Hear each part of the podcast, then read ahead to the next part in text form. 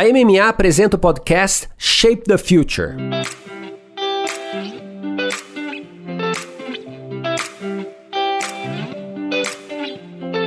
Olá, eu sou Luiz Gustavo Pacete, editor-chefe do Market Future Today e head de conteúdo da MMA Latam. Você está no Masters of Marketing, o um podcast que traz insights e aprendizados das principais lideranças de marketing e inovação da América Latina. Neste episódio, conversamos com Sandra Montes, VP de Marketing Growth da OLX. Ela fala sobre o futuro do marketplace, bem como as novas formas de acompanhar a jornada do consumidor.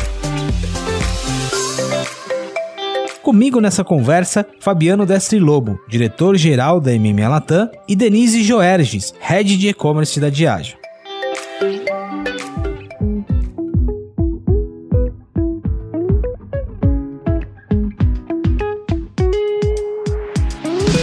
Fabiano, mais um programa. Bem-vindo, viu? Mais um, né? Vamos com tudo. Estamos aqui numa maratona. Denise, muito obrigado, bem-vinda e estou muito feliz de ter você aqui como co-host para me ajudar. Muito obrigada, Luiz. Também estou muito feliz. Muito feliz de estar aqui com a Sandra hoje participando.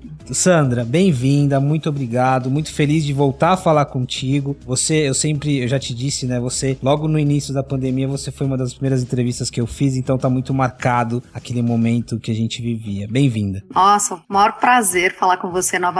Como a gente falou no e-mail, parece é, é memória afetiva, né? Quando a gente pensa que a gente conversou há mais de um ano atrás e falou sobre o que seria a pandemia e a gente volta agora e, tipo, estamos na pandemia. Então, te agradeço a oportunidade da gente conversar de novo e ver a evolução de tudo isso, né? Porque como é que a gente se coloca nesse cenário e fala disso com tanta naturalidade hoje? Naquele momento era tão diferente, a gente fala agora disso com tanta naturalidade. Então, obrigada pela oportunidade, pelo convite. É um prazer estar com você, Fabiano, Denise. Obrigada mesmo. Ótimo. Muitas, a gente aprendeu muitas coisas e, de fato, muitas coisas parecem, estão muito parecidas, né? E só um complemento aqui, acho que a, a presença da Denise é super legal. A Denise é head de e-commerce da Diageo, então a gente tem muita troca aqui para ser feita. Mas assim, e-commerce marketplace virou, é, viraram termos nos últimos meses que tão, eles estão na agenda de qualquer empresa, de qualquer líder, e não é só o líder de marketing, né? E você que está no, no centro desse furacão tem muito para nos ensinar sobre esse assunto, né? Sobre como navegar. Então conta um pouquinho pra gente, assim, nesses últimos meses, o que mudou, o que vale, o que não vale, o que, que vocês estão aprendendo com essa alta na curva de adesão e com essa explosão da plataforma como um todo. Olha, eu acho que foi um enorme de um aprendizado, né? Quando tudo começou, a gente praticamente, todo mundo parou,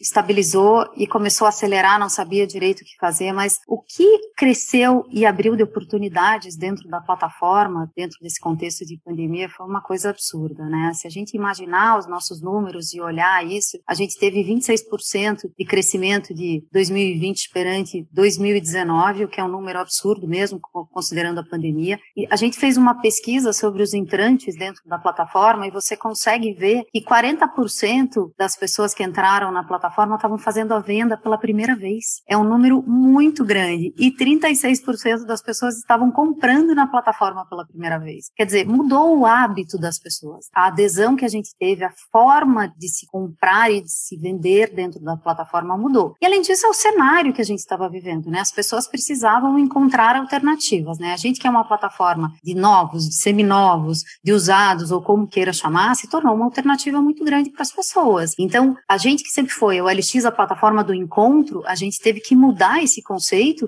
e abrir oportunidades dentro da OLX para um desenvolvimento maior de produto. E foi quando a gente criou a nossa plataforma de pagamento, que foi o lançamento do OLXP. Então, eu sempre digo, né? Eu acho que a própria agenda de uma empresa como a nossa teve que se movimentar para a gente lançar a forma de pagamento dentro da plataforma para as pessoas se sentirem confortáveis e a gente sobreviver a um novo modelo de negócio. E isso fez com que a gente tivesse uma expansão absurda e que as pessoas se sentissem muito mais confortáveis dentro da plataforma, comprando e vendendo e buscando itens, né, para ter acesso a isso, porque muita gente precisava fazer dinheiro extra e precisava encontrar algo novo, que às vezes o que não é mais novo para mim pode ser novo para você, numa segunda alternativa. Então, a, a, gente teve aí uma mudança muito grande dentro da plataforma, nesse novo usuário, ou do usuário que encontrou novas alternativas dentro da plataforma. Denise, deixa eu, deixa eu adaptar essa pergunta também para você. Imagina, a gente tinha o contexto de poder ir ao bar, né? A gente podia ir tranquilamente ao bar. E para vocês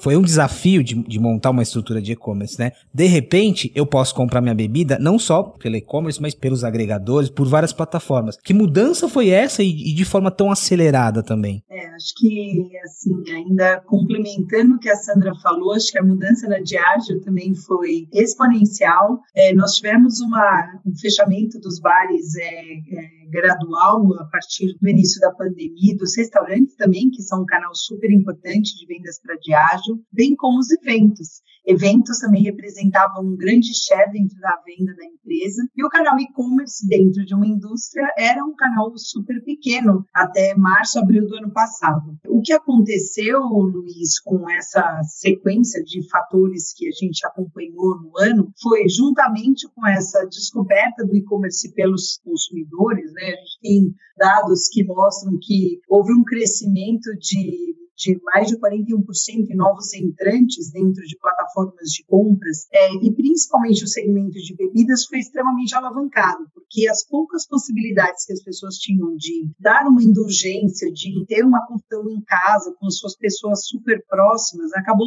vertendo para a compra online. Seja nos nossos sites, a gente tem um site que é o debar.com.br, que é o site oficial da Diageo, que teve um crescimento de 315% nesse último ano, né, desde o início da pandemia, bem como a nossa participação em vendas em outros canais também que explodiu. Os nossos parceiros também de negócios regulares tiveram que descobrir o canal e-commerce como uma alternativa para eles conseguirem revender os produtos que estavam ali. Os consumidores tiveram muito receio também né, de ir fazer compras presenciais é, e isso causou toda uma reviravolta, acho que na hemodinâmica dinamismo e na maneira como o mercado sempre se comportou, é, trazendo uma necessidade urgente de reinvenção do, dos próprios, bem como a reinvenção do trabalho nos bares e restaurantes, que além das comidas passaram a oferecer as bebidas. Então, nesse contexto todo, teve uma oportunidade grande para a gente trabalhar os produtos ready to drinks, que são as bebidas prontas, que foram alguns lançamentos importantes no ano passado, bem como comercialização das garrafas mesmo, que os bares começaram a fazer acompanhando a entrega da, da refeição. Então, foi uma, uma super descoberta, né? uma, uma, novo, uma nova maneira de trabalhar dentro da Diageo mesmo, e mesmo nosso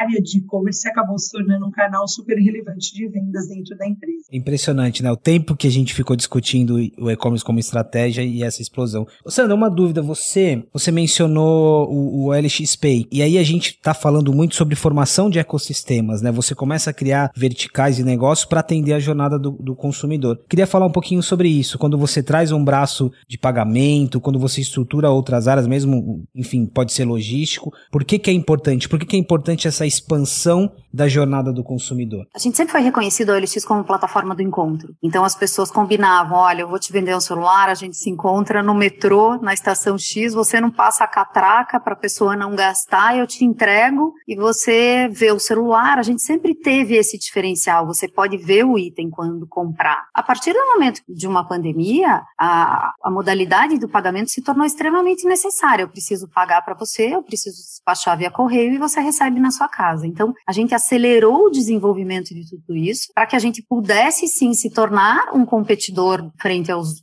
aos outros, aos nossos concorrentes, ter essa modalidade e isso expandir para outras verticais, que é o que a gente está fazendo agora em termos de desenvolvimento e logo a gente vai ter novidades sobre isso. Mas nesse momento isso se tornou extremamente importante importante para que a gente evolua enquanto plataforma. Eu acho que isso faz muito parte, quando a gente fala de ecossistema, da capacitação que a gente faz em todos os sentidos, porque a gente se sente muito responsável é, pelos nossos usuários. Como é que a gente capacita tudo isso quando a gente fala de economia circular, quando a gente fala de sustentabilidade, uma série de coisas, e mesmo como é que a gente ajuda, por exemplo, né, no nosso novo posicionamento de marca, quando a gente fala de reinvenção, como é que a gente ajuda uma pessoa que antes não tinha, ficou sem emprego e como é que ela passa a vender chocolate dentro da plataforma e como é que ela faz o pagamento de tudo isso. Então a gente precisou oferecer essa modalidade até para que as pessoas pudessem se reinventar e ter dentro da plataforma uma nova alternativa de fazer renda extra para o seu negócio, para a gente ajudar autônomos e novos empreendedores. Então é, a gente tem muito essa responsabilidade enquanto marca, enquanto causa, de desenvolver o ecossistema, seja ele tanto no público privado quanto no público profissional. A gente gosta muito de trazer aqui a perspectiva perspectiva da, da, formação dos profissionais de marketing, né?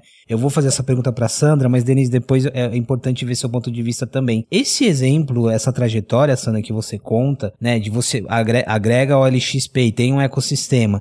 O que que isso muda no seu, na sua equipe, no seu profissional? Porque ele passa de um momento para o outro a ter que pra olhar para outros segmentos, para outros desafios, para outras dores, né? Vai ampliando cada vez mais o, o olhar, o foco, né? O que que isso vai adicionando de desafio e também da necessidade desse olhar do marketing além da marca, né? Para o negócio, para o growth, para o CX e para todas as outras disciplinas. Eu acho hoje, como é que a gente vê, né, é a formação dos times, né? Primeiro que o time é muito mais plural, as pessoas precisam ter conhecimento sobre o todo. Uma formação de dados você contrata hoje com muito mais, for, muito mais estatísticos e pessoas com esse tipo de formação do que criativos, porque se a pessoa não tiver esse skill, fica muito difícil dela trabalhar. A gente tem em goods, que é o que a gente fala de marketplace, quando a gente não considera autos e imóveis, que são as nossas categorias, a gente tem 11 categorias. Se essas pessoas não conseguirem olhar essas categorias, entender os dados e como eles se comportam dentro da plataforma, fica muito difícil da gente entender como cada um dos nossos usuários está se comportando e como que a gente entrega tudo isso. Então, não dá mais para a gente ter um lado que trabalha com a marca, outro lado que trabalha com aquisição e retenção de usuários. Se a gente não trabalhar o funil como um todo, como é que eu trago usuários, como é que é a proposta sólida da marca, como é que essas pessoas chegam na plataforma, como é que eu trabalho aquisição, retenção e como é que eu continuo com esses usuários dentro da plataforma e qual é o comportamento se hoje eu comprei um celular, quando é que eu vou trocar esse celular de novo, seja ele novo, usado, como é que eu me comporto dentro da plataforma, se amanhã tem final do Flamengo e se a hora se tem camisa do Flamengo vendendo. Você entende? Tipo, o mundo está acontecendo. Se a gente não trabalhar com dados noite e dia, eu não consigo mais. Então, um time de marketing ele passou a ser plural e ele passou a ser muito é, de uma intersecção incrível entre tudo isso. E eu digo que saber ouvir passou a ser a característica mais importante, porque a gente, enquanto líderes, tem que saber ouvir o time e a gente tem que saber ouvir o usuário. Mas essa não pode ser só uma característica do líder, ela tem que ser a característica do marketing como um todo. Bom, eu diria de qualquer profissional, né? Mas quando a gente está falando de marketing, eu diria que marketing é imprescindível, porque se a gente não entender quem é o usuário, como é que a gente vai trabalhar com ele? E isso está aí através dos dados. Não dá para a gente não trabalhar com dados quando a gente trabalha com uma plataforma que tem 60 milhões de usuários únicos no mês. Então eu preciso entender esse comportamento. Então eu digo que o perfil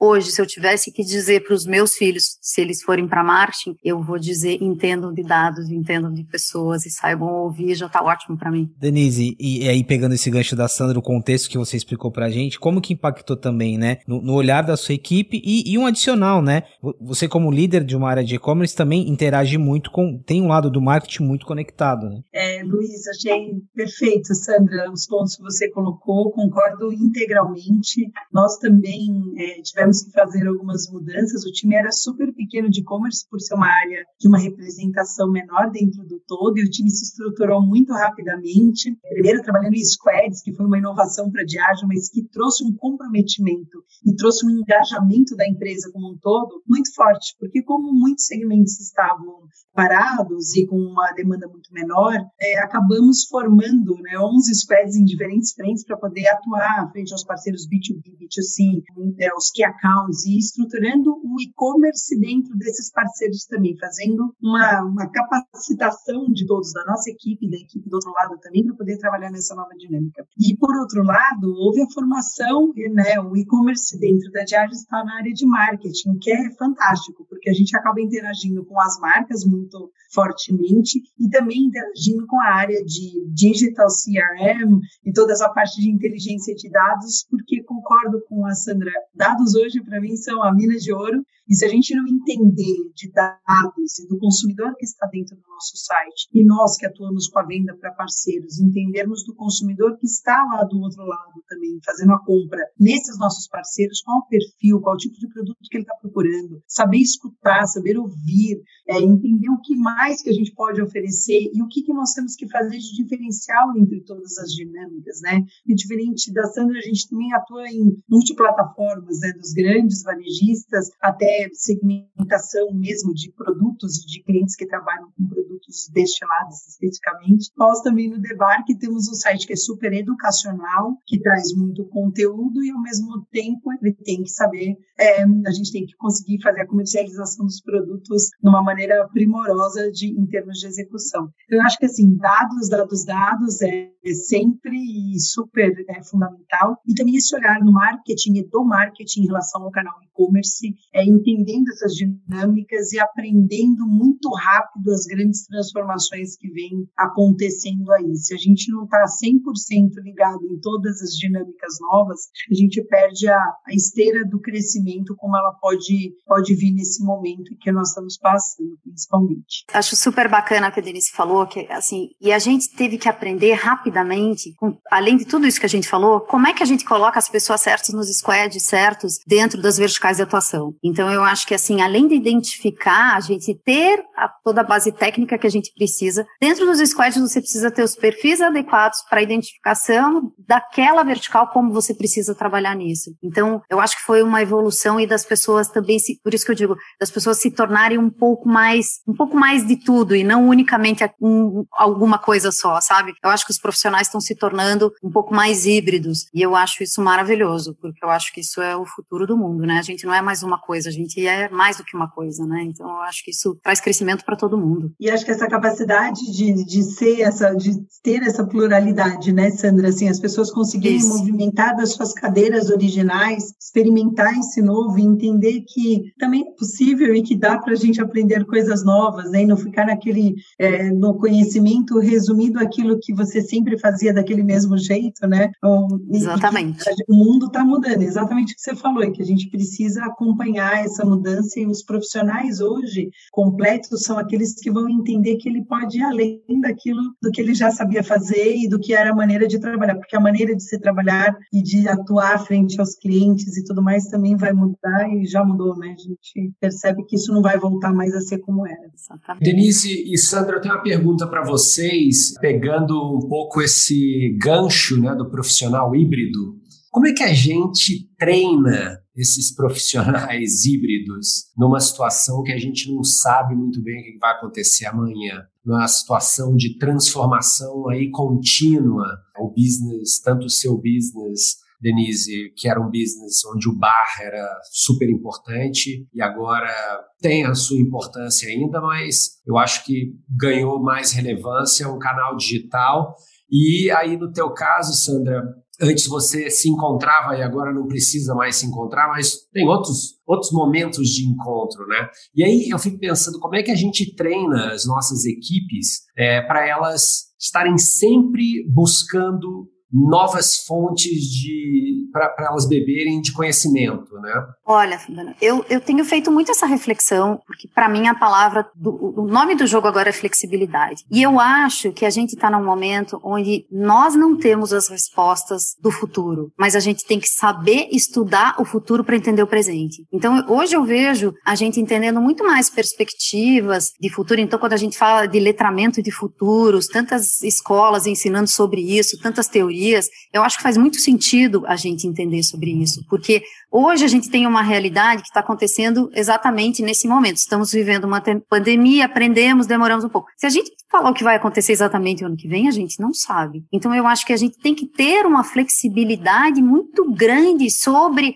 as oportunidades e como elas vão acontecer. Então, hoje, quando eu falo com o meu time, eu tenho 50 pessoas na estrutura espalhadas pelo Brasil, que antes a gente ficava exatamente numa estrutura São Paulo e Rio, e hoje a gente já está fazendo isso já de uma maneira um pouco diferente. A gente sabe que a gente vai, a gente tem um planejamento, temos, mas ele pode mudar? Pode, e tudo bem, e tá tudo bem se ele mudar. Então a gente não pode mais, eu sempre digo que soft skills acabam sendo hoje muito mais importantes em saber administrar em equilíbrio emocional, porque o futuro ele é diferente, mas eu acho que a gente tem que estudar as perspectivas de futuro, se manter extremamente atualizado, porque eu acho que são essas perspe perspectivas que fazem a gente entender o presente de uma maneira melhor. Então, eu acho que hoje, a, se, se, a minha forma de entender e de mostrar o futuro possível e como a gente prevê isso com o meu time é muito mais estudando as formas de que isso possa acontecer, para que a gente tenha um presente extremamente promissor dentro desse planejamento. Mas eu diria que a capacidade de flexibilidade é o que hoje mais me faz é, ter com o meu time uma escutativa, uma empatia, que eu acho que a gente tem que ter esse entendimento dentro de uma flexibilidade muito clara e muito ampla, porque eu acho que só escutando o comportamento do usuário e entendendo as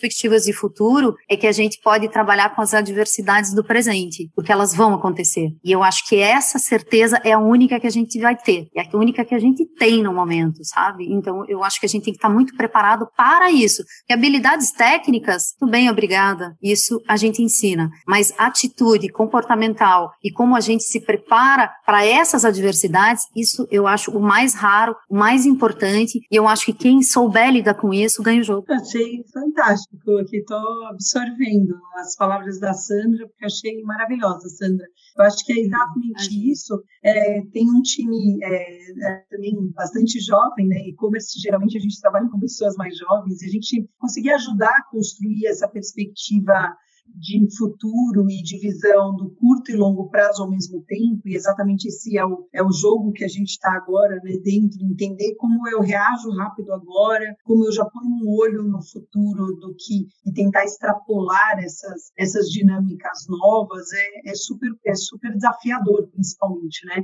É, eu incentivo muito o time a buscar conhecimento, a continuar estudando, a continuar se, se capacitando e habilitando, mas acho que esses soft skills que a Sandra falou, dessas habilidades que são as mais né, sutis e aquilo que a gente precisa ter calma em alguns momentos e, né, e saber também ser muito dinâmico em outros momentos, saber ponderar as coisas e ouvir as coisas com tranquilidade. Eu acho que tem muitas questões aí que a próprio momento que nós estamos vivendo, né, pessoalmente nas nossas casas, né, traz com que faz com que a gente tenha também que amenizar muitos sentimentos no nosso momento de trabalho também. Eu acho que a gente está num, num momento de grandes descobertas, né? De, de treinar as nossas capacidades, de olharmos muito para dentro de nós mesmos e tentar nos colocar em prática muito dessas, dessa tranquilidade para poder fazer o trabalho bem feito agora, saber olhar o momento atual, não perder o olho da expectativa futura e não perder também essa, essa possibilidade de nos a, aproveitarmos esse momento, talvez que a gente tenha um pouco mais de ganho de horas em alguns intervalos, para nos capacitarmos, para treinarmos, para nos inscrevermos em um curso, lermos um livro, lermos uma matéria, ouvirmos um podcast, quer dizer, fazer uma continuidade desse, desse nossa auto, autocapacitação mesmo de diferentes frentes, e não só nos atermos, não preciso estudar só sobre e-commerce, preciso estudar sobre um monte de coisas, sobre o mundo que nós vamos encontrar né, nesse curto prazo, no amanhã mesmo, é, e também treinarmos o time com, né, darmos essa acolhida no time, né, assim, eu sinto que a gente precisa muito desempenhar papéis diferentes de liderança hoje em dia, muito diferentes do que a gente já fez em qualquer outro momento, né? Assim, sinto, eu sinto isso muito com o meu time. Tem um time que é super coeso e, e muito que joga muito junto, que se dedica muito a fazer o melhor. Mas a gente precisa entender também, né, até onde a gente pode se esforçar e que não prejudique o nosso, o nosso interior.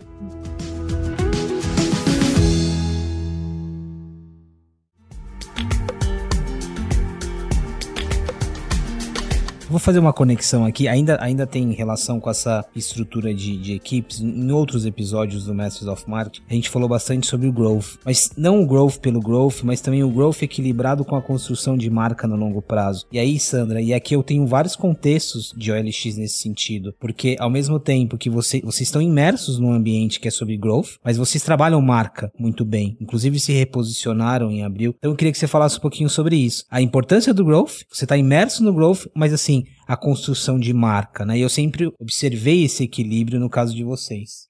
Eu sou uma super defensora de que, bom, empresas nativas digitais normalmente têm growth e marketing sobre a mesma gestão, né? Em algumas empresas isso não é assim, mas na OLX é, e eu sou uma super defensora disso. Eu acho que não existe marketing, marca que não traga growth, e não existe growth, uma aquisição e retenção que não traga marca. E as duas coisas conjugadas, elas trazem no final do dia receita, resultado, crescimento da marca e é para isso que eu estou aqui. Eu, eu, eu acho que, assim, marketing tem a responsabilidade de sentar na mesa de negócios, a gente tem a, a, a responsabilidade de transformar conversa em ação para que ela traga resultado. Então, para mim, é, não existe marca trabalha o topo do funil e growth vai trabalhar porque eu quero ter mais usuários no final do dia e retenção. Claro que eu tenho diretoria de growth, que trabalha toda essa parte de aquisição e retenção, eu tenho diretoria de branding, que trabalha toda essa parte de marca, atuação, mas as duas áreas são intrinsecamente ligadas, porque toda a minha parte de estratégia de comunicação está dentro de growth. A gente tem brand performance aqui, exatamente sabendo quanto a consideração de marca está trazendo de growth,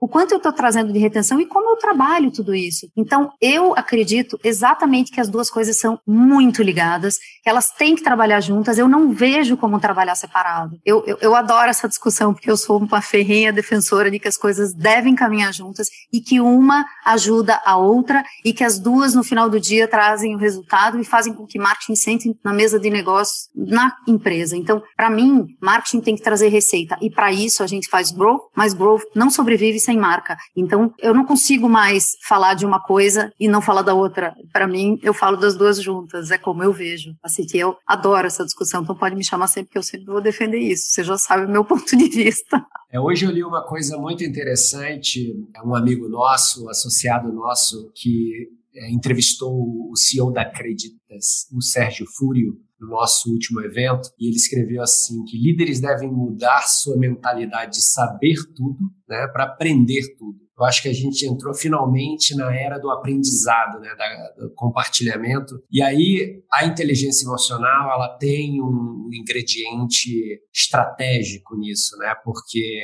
uma coisa você está funcionando numa rotatividade X e a outra está funcionando nessa rotatividade X, tendo que lidar com todos esses problemas, filho gritando, cachorro latindo, e aí vira uma coisa, uma coisa é, realmente caótica, né? E aí eu fico pensando numa outra coisa que eu queria perguntar para vocês. Ano passado a gente fez uma série de lives é, super bacanas e ali pro meio do ano eu perguntava para as pessoas o que, que você vai sentir mais falta é, quando a gente voltar ao normal, né, qualquer que seja ele. É, e aí eu queria perguntar para vocês, né, porque tem um amigo meu que falou assim, olha, putz, como eu viajo muito, eu vou sentir muita falta de almoçar com os meus filhos, né, porque eu não almoço com eles sempre, viajo duas, três vezes por mês. O outro falou, putz, eu vou sentir muito falta do meu cachorro, porque finalmente eu consegui é, passar um tempo com o meu cachorro. Queria saber de vocês o que, que vocês vão sentir mais falta é, quando a gente voltar ao novo normal, né? qualquer que seja ele. Eu acho que para mim a condição assim de filhos foi um grande diferencial na minha vida. Tenho dois filhos, um de 13 e um de 10. Agora eles estão voltando para a escola. Eu falo, eles falam: "Não, hoje eu tenho aula presencial". Eu: "Ai, verdade? Mas não é, não é melhor ficar em casa hoje? Eu já tô querendo que eles fiquem, porque a gente almoça". Aí meu marido falou: "Como você faz isso? Você não pode ficar inventando esse tipo de coisa". Eu falei: "Eu acho que quando eles voltarem todos os dias presenciais, eles deviam ter um dia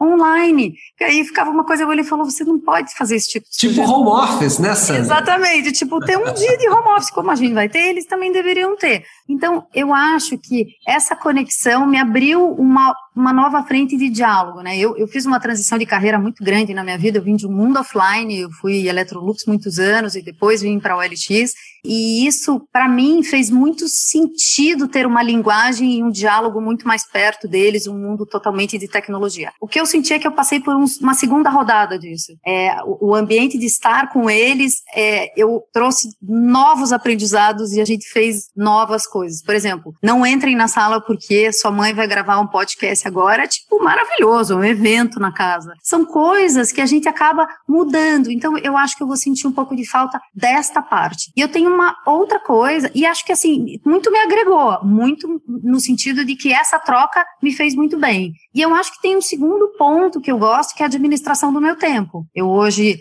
eu me tornei investidora anjo, eu participo de discussões sobre startups, eu consigo, eu faço mentoria hoje voluntária em três grupos de mentoria, de empoderamento feminino, eu jamais teria essa chance de fazer tudo isso. Então, eu sinto falta talvez dessa, eu, eu acho que eu sentirei falta dessa administração do tempo. Eu penso, meu Deus, se acabar o isolamento agora, eu não vou dar conta de tudo que eu topei fazer. Então, eu penso um pouco disso. Por outro lado, eu morro de saudades de dar um abraço no meu time, de ver o meu time, de como é que eu faço essa troca, entendeu? Então, assim, tô querendo fazer alguma coisa porque eu sinto falta disso. Então, é um pouco disso, mas sentir falta eu acho que seria um pouco dessa troca e da minha administração de tempo. Só, só adicionar na, na, mesma pergunta do Fabiano para Denise, o problema é que a, o campo de estudo da Denise é um, é um bar, né? É um, é, um, é um lugar que todos gostaríamos de estar, não é?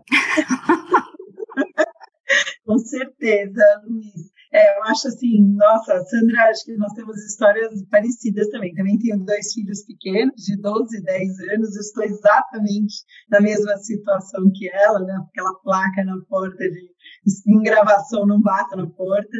Eu, eu também, assim, acho que fiz mudanças muito substanciais, né, vindo de empresas enormes de varejo, indo para a indústria também. Estive no varejo nesses últimos anos todos, mas é, a, a, as descobertas que eu fiz durante este último ano foram, foram e serão para sempre. Assim, eu sei exatamente o que eu quero para minha carreira, para minha vida, em termos de qualidade, né, desse descobrimento pessoal, familiar. Coisa mais gostosa é almoçar com os meus filhos também, coisa que eu não fazia há muitos anos, né, e acompanhar essa jornada é muito é desafiador. Conciliar a semana que tem aula presencial com as duas semanas de aula online, né? Mesma coisa, acho que faço suas as minhas palavras, porque acho que é exatamente a mesma situação. É, mas também o nosso esse momento de estar junto, de celebrar, né? Acho que a Diageo tem essa coisa muito forte de celebrar as conquistas, que é muito bacana.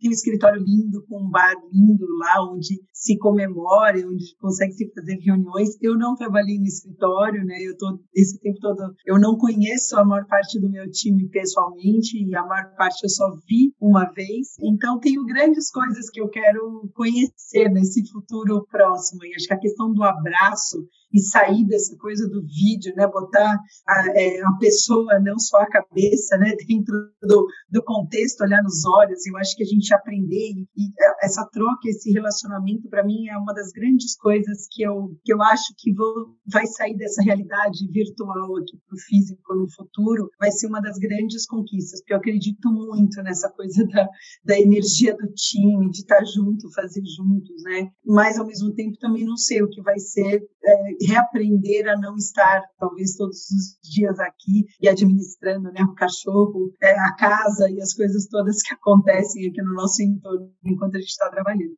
Mas, ao mesmo tempo, fico assim muito ansiosamente feliz se a gente conseguir, num futuro, né, quem sabe não tão distante, aí, é, pelo menos se encontrar uma vez por semana e administrar toda essa, essa questão é, do, do físico juntos. Porque eu gosto, acho que a energia do time, o time construindo juntos, para mim, são são questões assim que com o aprendizado aqui faz muita diferença a gente estar tá junto em alguns momentos. Né? Nosso tempo voou, Sandra, mas eu tenho, uma, eu tenho mais uma pergunta e depois, Denise, você já complementa aí na consideração final. Eu comecei falando um pouco sobre todo mundo quer saber sobre marketplace, e-commerce, e a gente está falando muito de tendências, né, Sandra? Não necessariamente tendências que, que geram volume, que são, que são concretas, a gente fala do, do shop stream, do live e-commerce, a gente fica olhando muito para a China. Então, assim, se, se a gente pudesse olhar para tendências e você que está imersa nesse universo, o que, que é curto prazo e o que, que é médio prazo, no que, que você acredita de fato, né? Quando a gente fala de live stream, shop commerce, essa junção conteúdo e, e conversão em vendas, e aí a gente termina com essa, com essa reflexão. Eu acho que tem algumas coisas aí, né, paciente? Eu acho que, por exemplo, se a gente pegar hoje, a gente é uma plataforma que trabalha com network effects, né? Eu, eu, eu vejo e eu estou empoderando quem está dentro da minha plataforma. Então a gente pega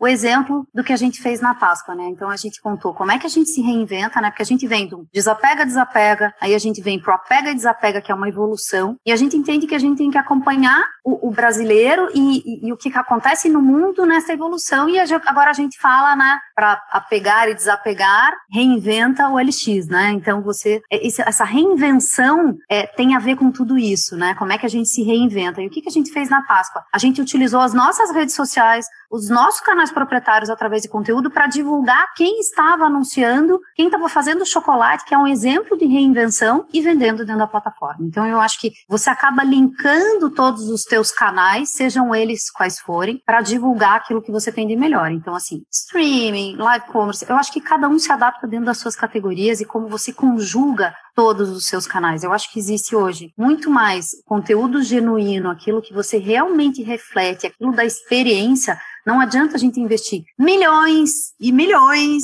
em marca se eu não conseguir entregar uma experiência que seja real para o usuário. Então, assim, primeiro, a conexão de marketing e produto, ela tem que ser absurdamente real para que as coisas aconteçam e que a gente utilize os nossos canais da maneira mais simbiótica e mais real para que isso seja verdadeiro. Eu não acredito em marca que não que constrói sem trazer relevância. A gente não tem mais espaço para fazer, tipo, admiro muito marcas que fazem grandes doações, acho isso maravilhoso, mas dentro da OLX hoje, o que a gente faz enquanto é papel da OLX é crescer trazendo, ensinando o usuário a fazer escolhas inteligentes. Então eu acho que por mais que a gente tenha N tendências de tecnologia, de conteúdo e tudo, se a gente não fizer isso, trazendo uma relevância para o usuário, para que a gente ajude ele a fazer escolhas inteligentes, fazer um dinheiro extra, ou que ele se torne relevante na vida dele, eu acho que marcas têm que trazer relevância, eu, eu vejo como futuro. Então, mais do que nunca, a gente volta só para olhar tudo que a gente falou, eu acho que assim, a palavra do jogo é flexibilidade, é a gente saber ser humano, né? Ouvir tudo isso para que a gente consiga ter empatia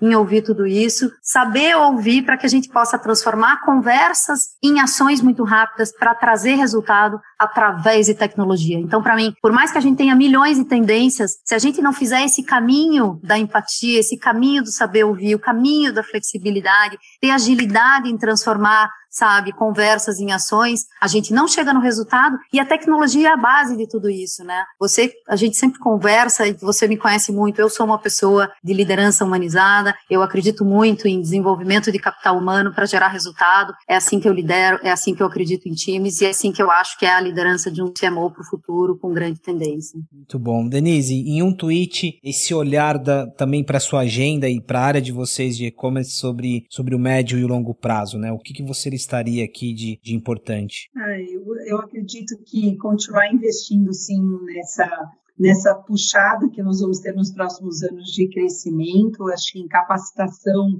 do time, mas pegando esse gancho da Sandra, acho que investindo tanto no, no, no lado humano do relacionamento, na capacitação dos soft skills desse time todo, é, para trazer esse crescimento. Também acho que as coisas são absolutamente conectadas, eu acredito muito que um time que faz e, e cresce juntos, ele entrega muito mais no todo. É, esse vai ser meu foco, nós temos um, um grande eh, casamento aí com as marcas né, da, da Diageo para trazer esse crescimento, as marcas estão se reinventando e nós precisaremos acompanhar isso junto com o e-commerce, mas com um time que reaja rápido, aprenda rápido, entenda e possa transformar em ações aquilo tudo que a gente está recebendo de, de informação é, e de transformação, principalmente dentro desse ambiente do marketing digital. E vai ser o grande investimento que nós vamos fazer capacitação capacitação das pessoas, mas capacitação não só nos skills necessários para aquilo que elas precisam fazer, mas também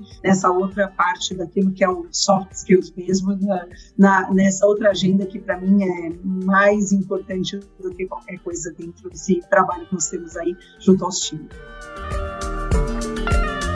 Denise, muito obrigado. Foi uma troca super legal. Fabiano, valeu mais uma vez. Obrigado, paciente. E Sandra, é isso. Espetacular. Assim, o tempo voou, a gente ah, poderia ficar falando de muito, muitos outros assuntos.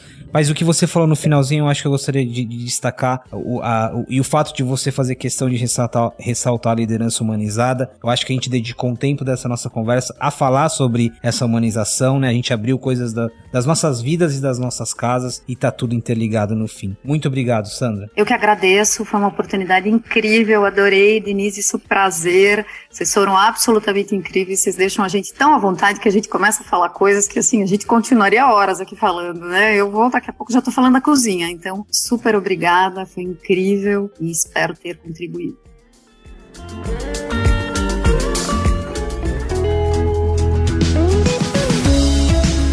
Muito obrigado pela presença em mais um episódio do Masters of Marketing. Eu recomendo que você acesse outros conteúdos da MMA Latam em diversos formatos no nosso hub, o marketingfuture.today. O Shape the Future é uma produção da MMA.